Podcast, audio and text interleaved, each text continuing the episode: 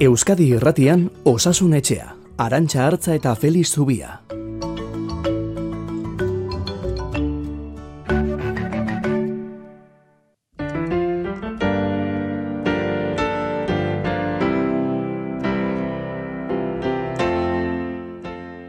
Kaixo, egun onden noiz zer modu zaudete?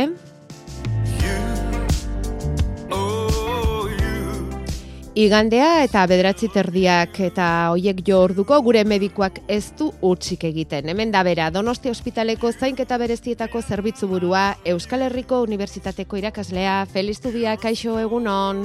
Egunon. Bueno, zu beti ere ala zara Euskadi Irratiko familia handi honentzat, baina gaur bereziki familia mediku bihurtu behar zaitugu Felix.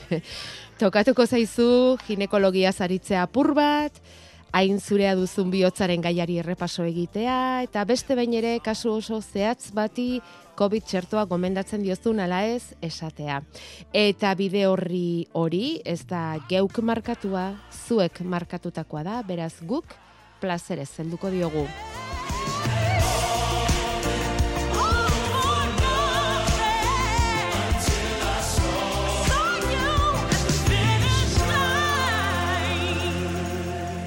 osasunetxea abildua eitb.eus. Eta hortxe jasoa da gaur landuko dugun lehendabiziko kontsulta.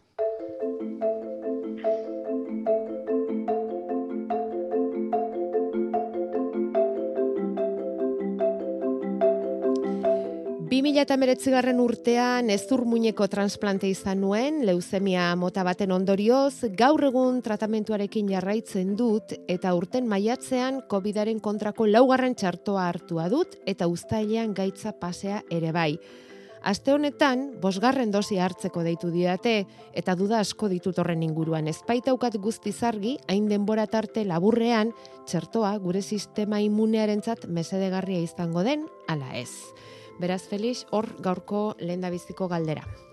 Bueno, ba, kasu hau erantzuteko nahiko garbia dela uste dut. E, bueno, gaur egun gauden egoeran eta COVID-ari dagokionean, ba, ia deno garatu dugu immunitatea. Eh? Bai gaitza pasata, bai txertatuta, ba, Nafarroan egin berri den ikerketa batek dio, behuneko larogeita malau, larogeita mabostak immunitatea dugula. Baina badira pertsona batzuk immunitatea edo ez dutena garatzen, edo oso azkar galtzen dutenak. Hau da, edo ez dut antikorputzik sortzen, edo sortu harren oso gutxi irauten dietenak. Eta hemen daude adinekoak, transplanteak, hau da, e, organo zurrunen edo organo gogorren transplantea jaso dituztenak, eta batez ere, kasu honetan bezala, e, hematologiaren aldetik ezurmuinaren transplantea jaso dutenak, edo kimioterapia hartzen ari direnak. E, pertsona hauek duten immunitatearen arazoagatik, hau da, e, lehenik eta ben leusemia pasa, ezurmuinaren transplantea egin eta gainera hartzen ari den botikaren eraginagatik, ba immunitatea e, motelduta dute, oso motelduta dute eta arrisko handia dago edo immunitaterik ez garatzeko edo garatu harren azkar galtzeko. Eta pertsona hauentzat, e, kontzentzuz, baina emaitzek erakusten dute ona dela, zehilean behin edo txerto bat hartu beharra daukate. Hori ez da immunitatearen arazo. Kasu honetan dagoen e, kontu bakarra da, ba, ustailean COVID-a pasa izan baldin badu, garatu dezakela immunitate natural hau da. Immunitateak ez du ondo funtzionatzen, baina ez da utza ere. Ordan bi aukera daude. Edo sei hilan ben txerto hartzen joan, eta hori tokatuko zaio, edo analizi bidez begiratu txerto, immunitatea garatu duen ala ez duen garatu. Analizi serologiko baten bidez. Hori da odol analizi bat egin, eta begiratu antigorputzak e, dituen ala ez dituen. Mm Baina kontuan izan behar dugu, orain izan arren hilabete gutxitan galdu ditzakeela. Ja. Eta gaitz hori izan da, eta pertsona hauentzat da bereziki onuragarria txertoa, e, tokatuko zaiola sarri xamar hartzea.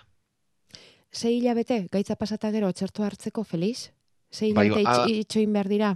E, gutxienez sei hilabete, hau da. Gutxienez. E, badakigu, gaur egun, e, gaitza pasata, eta batez ere txertatu baldin badago, e, immunitate horrek gutxienez, pertsona normalean esango dugu bi urte irauten dituela eta ni ziur nago gehiago ere baietz, hau da bi urte esaten dira ba gaitzaz izanetik denbora hori pasa delako. Bai. Ez hau da, e, pertsona batek e, adin oso oso muturreko espadu eta horrelako gaitzik espadu, ba behin gaitza pasata da txertatuta immunitateak urtetan irauten du. Osasuntxu dagoen batek esango du. Bai. Eh? bai. Baina hori da, eta bai. pertsona hauek ez dute berriz txertatu beharrik. Baina, e, kasu hauetan, batez ere minbizi hematologiko bat izan, ezur minaren trasplante bat egin, eta hartzen ari den botikarekin, ikusi da e, immunitatea mozo motelduta dutela, e, defentzak ez dituztela garatzen, eta ezagutzen ditu gorrelako kasuak COVID-ak hilabetetan irauten dietenak ere. Mhm. Beraz, pertsona hauentzat bereziki onuragarria da txertoa, eta hemen ez dago zalantzarik. Ja.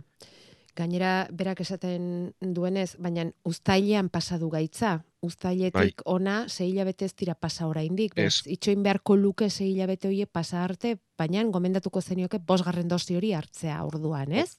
Hori da, Vale. hori da. Eta a- hala diot, zei hilabeteak pasata egin liteke analizi bat, baina Bai, momentu, bai. momentukoa bakarrik jakingo dugu, ze Ja. oso posible da denboran nori galtzen joatea. Mhm.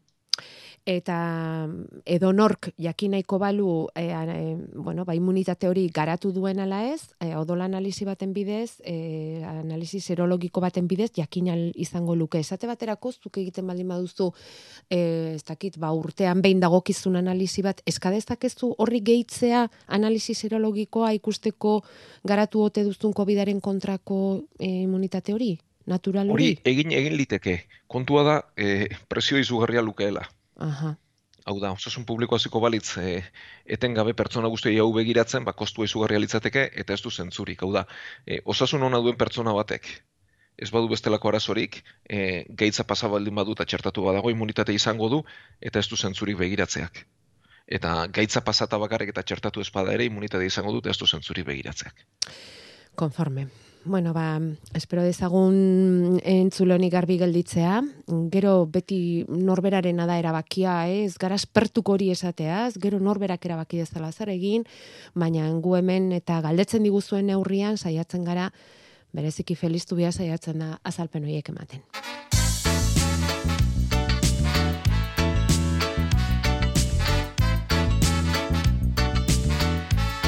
Gure WhatsAppa 688 666 000.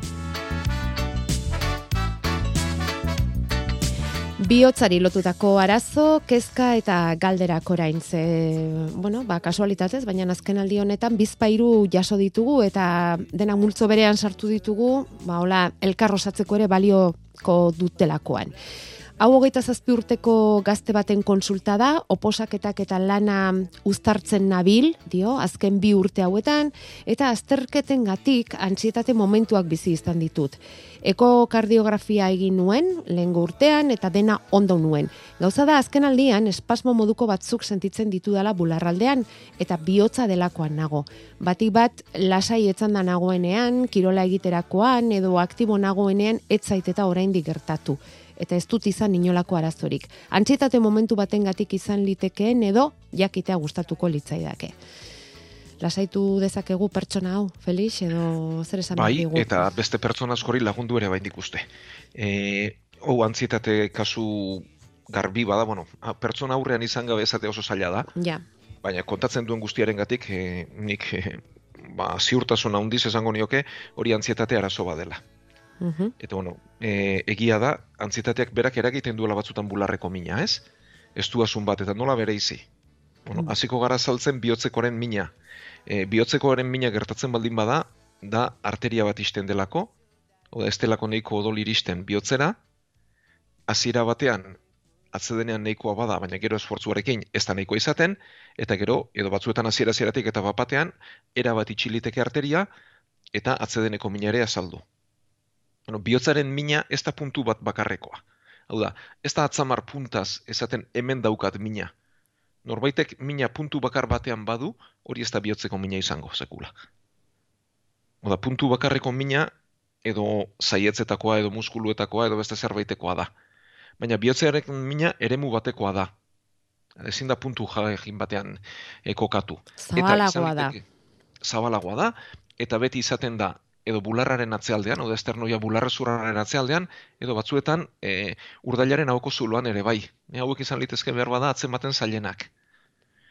E, mina pixu baten modukoa da, eta mina hau ez da arnazketa postura edo mugimenduarekin aldatzen. Eta gero hortik edatu liteke, baina beti ez, ez da derrigorrezkoa. Hor bada, ba, bertsona batzuk usten dute, zorbaldetara edatzen ez baldin bada, ez dala bihotzeko mina edo beste zerbait. Bueno, edatu edatu liteke askotan edatzen da, baina ez da derrigorrezkoa. Esaten da ba ezker besoak ere min ematen Bai. badizu bihotzeko izan daitekela eta horrelakoak. Bueno, boiek e, kontua besterik ez dira. Hau da, badira minak edatzen direnak, beste batzuk ez, batzuk eskuin zorbaldara, beste batzuk eskerretara, hau da, baina mina hor dago. Eta batez ere bere ezaugarria da, ez dela arnazketa postura du mugimenduarekin aldatzen. Mhm. Eta gero, e, esfortzukoa izan ohi da askotan hasieran, gero atzedenekoa bihurtzen dena, hau da, arteria itxita baldin badago, ba, ibiltzen goazenean eta bisi ibiltzen garenean mina salduko zaigu, eta atzedenean pasa, ba, arteria hori erdiko lokan dagoelako. Edo eskilarak igotzen azalduko zaigu eta gero pasa. Eta, ja, bukaera bukaeran, edo batzutan badiote hasieratik eta papatean ere gertaliteke, mina atzedeneko bihurtzen da. E, mutilonek dio, berak ariketa fisiko egiten ez duela minik. Eta antzietate momentutan azaltzen zaiola. Beraz, ba, ez dirudi bintzat bihotzeko izateko aukera hundirik duenik. Ja. Eta gero, antzietatearen ondorengo mina, e, mina edo gehiago, baina ondo eza izaten da, e, bai pixu baten moduko, baina estuazun baten modukoa da gehiago, eta e, askotan hiltzeko sentsazioarekin edo larritasun sentsazio ikaragarri batekin doa. Aire falta Eta- bezala? Arnaz hartu Mm. ezin bat bezala? Batzuk bai eta beste batzuk ez. Hau da, batzuk arnaz estuarekin batera doaz, eta beste kasu batzutan berriz, arnaz esturik gabe, baina izugarrizko ondo eza izerdi larria, eta eskuetako txingurrituaren nabaritzen dute. Hau da, urduritasuna eskuetako txingurrita, txingurritua eta estuasun handi bat nabaritzen dute, baina ez da pixurioik. Ez da barrutik helduko. Hau da, e, ezberdintza batzutan behar bada ez da hain erraza, Hmm. baina bihotzekoren mina zan, barruko zanpaketa bat bezala da. Eta ez duasunean kontatzen dutena da, esku batek helduko balu bezala barrutik edo.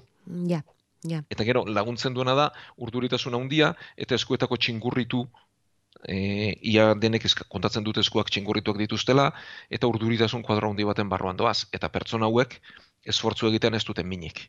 Mhm. Orduan hori, e, antzietate krisiak dira, eta bueno, ba, saiatu litezke e, batetik, bueno, betzat, konturatu eta ez geu gehiago larritzen, eta gero antzietate krisiak direnean, e, e, psikoterapia bidez tratatu litezke, edo zenbait kasutan eta oso errepikakorrak direnean, ba, botika bidez ere bai. Ja, horrelakoetan esaten da lasaitzea dela komenigarri, baina lasaitzen hasi eta geure burua gehiago estutu ere egiten dugu sarri, ezta? Bai, bai, horregatik hori da sorgin gurpil bat, ez? luzatzen Bai, bada, bai. ba, psikoterapia bidez landu litezke, e, egoerak ezagutzen ikasi dezakegu, kasu horietan nola lasaitu eta badira teknikak horretan laguntzen dutenak ere. Mhm. Bueno, baina hemen eta berak esaten duenez, ba, lasai dagoenean, kirolik egiten ez duenean, eta tranquil dagoenean azaltzen zaionez, kasu horietan agertzen zaionez, ba, bueno, nabarmenagoa da antxetate uneak direla, ezta? Kirola egiten duenean ez zaiolako azaltzen, ezta? Vale. Bueno, goazen, segi dezagun bihotzari begira. Euskadi Irratian Osasun Etxea. E, honek jakin nahiko luke Felix bere burua nola zaindu gertatu zaionaren ondoren. Irurogei urte inguruko gizonezkoa da, bularreko angina izan du eta estent bat jarri diote. Eta horren ostean nola zaindu bere burua, hori da galdera. Eta gurea berriz, e, gure galdera da, bularreko angina eta mm, ba, bihotzeko baten artean, ze diferentzi dagoen kontatzea, lehen eman dizkiguzu em, alako klabe batzuk e, bihotzeko eta antxietatea bere izteko, eta esate baterako bularreko angina eta infarto baten artean, ze diferentzia egon daiteke hori hori azalduko dugu honekin batera? Bai, horrekin hasiko gara, bai. E, bueno, bularreko angina, bai, bihotzekoren edo infartuaren anai txikia dela esango dugu. E, bularreko anginan arteria bat isten da, baina ez era bat. Hau da, hor, e, zikina pilatuz doa, horma loditu egiten da, eta pasara, ba, e, barruko guk argi esaten dioguna, ba, murriztu egiten da. Eta odol gutxiago iristen denez, esfortzuko mina saltzen da, baina atzedenean, ba, pasa egiten zaio. Eta gaitzak aurrera joan ala, esfortzuko anginak atzedeneko ere bihurtu litezke, hor dagoen pasabidea oso oso muturrekoa denean. Baina ezberdintasuna da, bularreko anginak laburrak direla, eh, tarte murritza irauten dutela, eta normalean esfortzukoak direla, eta atzedenean desagertu egiten direla. Eta garrantzitsua dena, ba, kasu hauetan muskuluak sufritzen du, baina ez da hiltzen. Eta infartu bat gertatzen denen aldiz, arteria erabat isten da, mina etengabea da, eta azkar arteria hori zabaltzen ez baldin badugu, muskulu eremu bat galdu egiten da, bihotza betirako kaltetua gelditu liteke, eta gainera hilkortasun asko zaundiagoa du, momentu horretan arteria itxi eta muskulu hori galtzen ari garen bitarte horretan, ba, bihotza gelditu litekelako, edo bihotzak beste komplikazio batzuk izan litzazkelako. Orduan bularreko angina zer da, abisu moduko bat. Bueno, abisu bat, edo gaitza hor dago, baina guztiz infartua garatu aurretik dagoen gaitzaren larritasun txikiagoko epe bat edo momentu bat esango genuke. Horregatik esan duzu anaia txikiarena, ez? Hori da. Mhm. Eta e, egiten dena da estent bajarri. Hau da, bueno, egiten dena da angioplastia bat egin. E, eskumuturretik edo izterretik e, kable bat pasa, ari bat pasa, gainditu itxita dagoen eremu hori, eta gero ari hori erabilita, baloi pneumatiko bat pasa, haizez puzten den baloi bat pasa, eta itxitako eremu hori desegin. Eta gero berri sortu ez dadin, ba, sare antzeko egitura bat jartzen da, estent bat jartzen da. Horrek, egiten duena da momentuan arazori konpondu, baina arteriak isteko joera ez da konpontzen. Oda, beti esaten dugu bularreko angina dela agertzeko modua, baina gaitza arteriosklerosia dela, gaitza arteriak isteko joera dela. Eta bihotzean izan duenak arazoa duela garunean izateko, gilzurrunean izateko, estetan izateko, edo hanketan beko gorputzadarretan ere izateko. Beraz, e, pertsona hauetan garrantzitsuena batez ere da arteriosklerosiaren kontrola egitea, hau da, arteriak isteko joera horren kontrola egitea. Orduan, zer egin behar duen, balde batetik botika kondo hartu, ze estent bat jarri baldin bada, hor sare bat jarri baldin bada, e, botika berezi batzuk behar ditu, antiagregatzaile esaten zaienak, e, sare hauek ez isteko. Mhm. Batez ere jarri eta urrengo urte betean. Mhm. Baina bizi guztirako dira botika hauek, eh? Mor, batzuk e, bi antiagregatzaile izaten dituzte, eta handikan hilabete batzutara bat kendu egiten da, baina bestea betirako izaten da. Bai, Eta hori oso garrantzitsua da. bai. Eta gero, aipatu dugun bezala, e, hor dauden arrisku faktore guzti horien kontrol egoki bat beharko luke. Orduan ez dakigu erretzailea den ala ezten, baina baldin bada tabako utzi egin beharko luke derrigortasunean. Eta gero, e, hor azpian dauden arrisku faktoreak izan ohi dira, diabetesa, kolesterol altua eta tentzio altua. Eta horrekin batera, obesitatea edo gizentasuna. Bueno, guzti horri kontra egiteko, bai tentzio altuarentzat, bai diabetesentzat, bai kolesterolentzat, pisua galtzea komeni da, horretarako gutxiago jan, gatzi gabe jan, eta ariketa fisikoa beharko luke. E, ariketa fisikoa, astean bost bat egunez, hogeita mar berrogeita bost minutu. E, ariketa fisikonek esfortzu ertainekoa behar du, ez muturreko, hau da, ibil batzuk ba oinez ibiltza aukeratzen dute, beste batzuk bizikleta, beste batzuk igeriketa, beste batzuk gimnasia nahi duguna, baina hau erregularki egin beharra dago, astean bost egunez, hogeita mar berrogeita bost minutuz. Eta ariketa fisikoak lagunduko digu beste arrisku faktore horien kontrola egiten, eta gainera bihotzari laguntzen dio eta e, askotan azaltzen zaigun galdera da, edo bentsat parean tokatu izan zaiguna, e, baratzean azaltzen denak, bueno, ba, baratza ere ariketa hona izan liteke, baina ez luke beste ordezkatu behar hau da, ariketa fisikoa egin bai, eta gainera gero baratzara joan. Osagarria izan barko luke. Osagarri izan liteke, e, jardun litezke atxurrean, belarrak entzen, ere iten, frutua biltzen, erregaiatzen, e, ezin dena da muturreko lanik egin.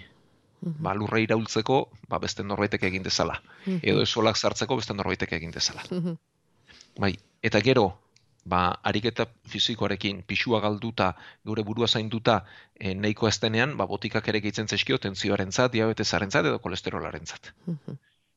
Orduan, horiek bilirateke bintzat, aholku nagusiak. Bai, alegia orain eta mm, bularreko angina hori izan berria delako botikak, gero elikadura ongi zaindu. Barkatu arantxa, eta askotan bizi guztirako botikak dira, Bai. berriz azaltu ez da din, eh? Bai, bai, bai, bai, bale. Batzuk Botikak, e, epe motza horako, eta beste batzuk betiz, betirako izanten dira. Mhm. Eta oso garrantzitsua da botikak ondo hartzea ere, eh? Bai, Bueno, hau, gaiz guztientzat ikusi da, bai. e, hiru botika hartzen ari diren hiru pertsonetatik batek ez duela ondo hartzen. Ah, bai, eh? Eta hor, bai, errua hortaz hitz egingo dugu beste egun batean, baina errua noski ez da hartzen di, ez dituenarena bakarrik. Mhm. Agintzen dituenarena izaten da askotan. Ja, e, botiken disiplina, ez da? Orduan, hitz egingo dugu beste egun batean, bale. Ba, orduan, hori, eh, labur bilduz, botikak hartu beharko lituzke, elikadura zaindu, ariketa fisikoa egin, eta erretzaile izan ezkero, erretzeari utzi, irurogei urte, eta, e, ba, bueno, ba, bulerreko angina izan da. Zenbat bihotzeko arazo dauden, eh, Felix? Bai, asko, asko. Baina, bueno, gure Hau da- bizi oi- ohituren ondorio ere bada, eh? Bai, ez da? Esaten da, bueno, ba, gizarte bakoitza bere gaitzak dituela, eta gure bizi ohiturek horretara garamatzate.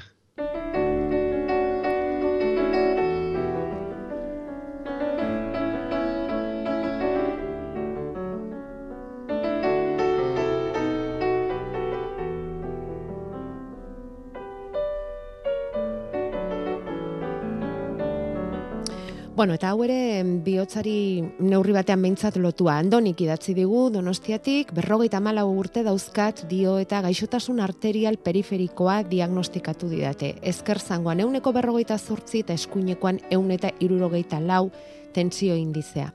Erretzanea naiz, baina ustera noa. Eta galdera da, arterien gaitzau bere onera etorriko da inoiz? Hobetu liteke edo helburua gaitzak gehiago aurrera ez egitea da. Dieta osasungarri egiten dut, ez nago gizena, baina kolesterola altu daukat genetikoki. Hau da, kasua. Um, bai, nola da? Gaixotasun arterial periferikoa. Periferikoa, hau da. Bai. Gaitza, kasu honetan ere, arteriosklerosia da, arteriak isteko joera, baina bihotzean izan beharrean, ba, beko gorputza derretan, eh, ah, zangoetan esango dugu. Eta honi, ja, neurtu diote, zenbatera bueno, e, itxiera daukan edo zer da hori eneko berrogeita zen? da, hau diagnostikatzeko, erabiltzen dena da, beso orkatila indizea. Ah. Egiten dena da, beso, tentzio hartu besoetan, ah, bai. eta tentzio hartu zangoetan. Ah. Eta berez, e, tentzioak bera izan behar du, besoetan eta zangoetan. Zangoetara neiko odol iristen espaldin bada, ba, horrek adierazten digu, te, hortentzioa bajua izango da. Eta beraz, besoarekiko konparatuta, zangoetako tentzioa bajuago izango da. Vale. Eta horrek adierazten digu, arterien kaltea zenbatera jokoa den. E, bueno, euneko laro arte normala dela pentsatzen da, laro gehi irurogei artean e, harina genuke, irurogei berrogei artean balarria eta berrogeitik bera oso larria. Baina, bueno, da, konparatzeko den neurtzeko modu bat. Orduan, e, pertsona honentzat gomendioa da e, bai alabai tabako usteko, ze bestela gaitzak aurrera egin dezake, eta bueno, pertsona hauek nabaritzen dutena da, ibiltzean mina izaten dutela. Oda, odolik iristen ez denez, lehen bihotzak ejatzen bazen, orain, anketako muskuluak ejatuko zeskigu. Vale. Eta ibiltzen duazen deurrian, ba, anketako mina nabaritzen dute, gero atzadenarekin pasatzen dena. Eta gero gaitzak aurrera egin ala, odol faltak ultzerak sortuko ditu, eta bukaeran gangrena. Oda, usteldu egingo da zangoa. Bai. Beraz, e, oso garrantzitsua da ondo kontrolatzea. Eta bere galdera da gaitzak atzera egin dezakeen, bueno, e, lehen helburu bintzat gehiago ez joatea da. Eta hori da garrantzitsuena. Eta dituen mailekin bizimodu normala egin dezake. Gero egia da kasu batzuetan e, lesioak pixka bat hobetzen direla, baina ez dira guztiz garbitzen. Orduan, erabakia batez ere da moztu eta ez da dila gehiago kaltetu. Eta bihotzaren kasuan bezala hemen ere egin litezke garbiketak, egin litezke geoplastiak, jarri litezke zareak, jarri litezke estenak, egin litezke ebakuntzak, baina hori baino lehen garapena moztu behar da. Ja, joera hor dagoelako, ez? Bai, orduan, mm -hmm. e, aholkuak bihotzaren eman ditugun berak dira. Vale. Ariketa fizikoa egin, tabako utzi derrigorrean kasu honetan bai ala bai, e, kolesterola erentzia saltu badu botika beharko du, eta pixua zaindu eta bere burua zaindu. Mm -hmm. Vale, vale gure arteriak, eh? nola blokeatzen diren eta ze ondorio ekar ditzaketen etorkizunerako. Bueno, ba, hau ziren, eh? bihotzari lotutakoak eta arteriei lotutakoak. Eskerrik asko, zuen kasuak hemen gure guri helarazteagatik, eta behira, ba, zuen kasuei esker, bihotzaren funtzionamentuari eta arterien funtzionamentuari eman diogun errepaso interesgarria izan da.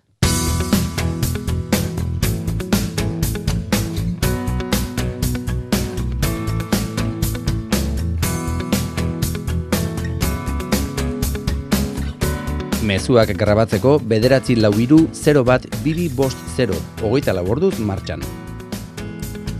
Hogeita laborduz eta irureun eta irurogeita bost egunetan, bai, hortxe daukazuen, gu ezkaudenean ere, eta imeila ere bai, eta edo zein bide erabildezakezue gure gana iristeko. Saiatzen gara behintzat e, guztiak e, begiratzen, zelatatzen, eta jasotako mezu hoiek geure ganatzen. Honek berrogeita amarrika urte dauzka Felix, berrogeita zazpi urterekin histeroktomia egin zidaten, dio, obarioak utziz, lanean jarraiz ezaten, Ginekologoak esan zidanez, menopausia noiz iristen zitzaidan sumatuko dut, suposatzen du sofokoen gatik eta, dio, galdera da, obarioak bakarrik izan da, ginekologoaren gana joan beharra izango otenuken menopausiaren ondorioak edo begiratzeko. Bueno, hau duelazte batzuk eh, egin genuen azalpenaren jarraipen edo izan liteke, ez? Hau da, menopausia nola azaltzen den. Bai. Bueno, e, oso gauza interesgarria planteatzen du azieratik. Eta da, bueno, berari umetokiak enduziotela, Hori da histerektomia, vale. Bai, umetokiak entzea, baina um, e, garrantzitsua da obulutegiak ustea menopausiarik ez garatzeko bapatean. Vale. Hau da, elkarri oso lotutako egiturak dira eta ebakuntzan kontu ibili behar izaten da obulutegiek usteko eta umetokia bakarrik entzeko. Horrela, obulutegiek martxan jarraitzen dute eta ez da menopausiari garatzen kolpetik. Mhm. Bestela, bapatean mozten den horietaren eta gazterik, bai botikak hartu beharko lituzkeela. Vale, vale. Orduan, adina iritsita gauza da nola nabaritu menopausia hilekorik ezpadu, umetokirik ezpadu. Ja, ja. Ez? Bueno, ba, nabarituko ditu bestelako sintomak. E, nabarituko ditu hori, ba, beroaldiak, e, kasu batzutan e, neke puntu bat ere bai, e, vagina izango du eta bertako lehortasuna ere nabaritu dezake, baina egia da ez dela nabarmena izango. Eta bueno, ba, pertsona hauei bai komendatzen zaiela, e, ginekologoaren gana tartean tartean joatea, bueno, beste dozein emakumeri bezala, ez? Ja, ja. Urteroko bueno, ba- hori egitea, ez? Hori da, eta bueno, ba, errebizioiek egiten direnean atzemango dute em, vaginaren aldaketa gertatzen ari direla eta beste gorputzaren aldaketa batzuk gertatzen ari direla. Mhm. Baina ez du zainketa berezirik behar emakume esango duke ez ebakuntzari, ebakuntzari jaso ez dutenekiko edo. Mhm. Oda, umetokiko ebakuntza bat izateak ez du menopausiarako ezer berezirik eskatzen. Vale, vale. E, diferente alitzateke obulutegirik izango ez palu. Edo obuluak kendu dizkioten pertsona batek, igual bai orduan zaindu beharko luke gehiago menopausiarena, ezta? Ubulutegiak kentzen zaizkion pertsonari, bai. papateko menopausia bat erakingo geniokenez, Mhm. hasieratik botikak ematen zaizkio, eta gero botika hauek eh, ba, mantentzen dira berrogeita mar, berrogeita hamabost urte bitartean, eta kentzeko momentua beti ginekologoak aginduta izango litzateke, edo erabakitzen duenean izango litzateke. Vale. Bueno, egingo duguna da, e, nahieratik gomendatuko diogun nahieran begiratzea eta bestela, ba, geuk bidaliko diogu orain zen bazen, pare bat aste, hiru, Bai, aritu hori ginen, menopausiaz, bueno, ba, esteka bialiko diogu, eta entzun dezala, orduan eman genituen aholkoak entzun ditzala, eta pixka bat pentsatzen dugu argituko duela horrek bere zalantza.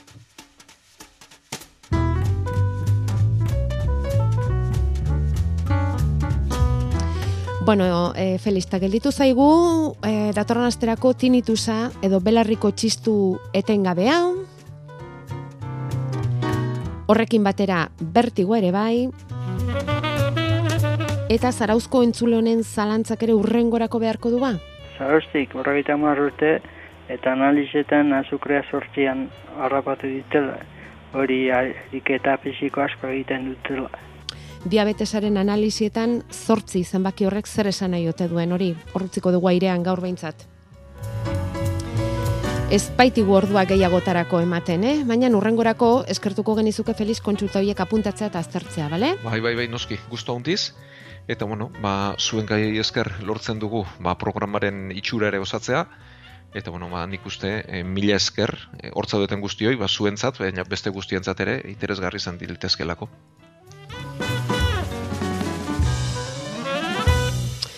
Bueno, eta hori esan da gaur zortzira arte agurtuko zaitugu, entzulei igandeon, eta da gaur zortzi behobiara bidean, harrapatuko zaitugu aurten ere gurutze Bai, bai, gorriarekin, bai, bai. Felix? Bai, ez du zurtxik egingo gara, horretan ere. gaur zortzi, behobia, donostia, lasterketa, eta antxe izango eta da. barkatu arantxa, aprobetxatuko dut esateko, e, egoizea bada kontu berezi izateko.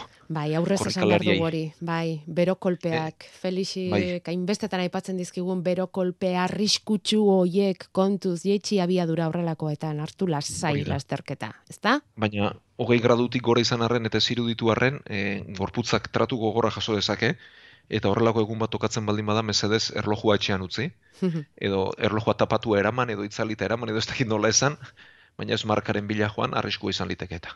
Felixek eta bere gurutze gorriko lankideek eta diakoek ez dutelako aparteko lanik egin nahi egun horretan. Alden gutxiena egitea hobe. Izango dugu elkarren berri gaur zortzi, Felix, ondo pasastea. Ondo, Eskerrik asko, eta arte. Eta zuei guztioi igandeon.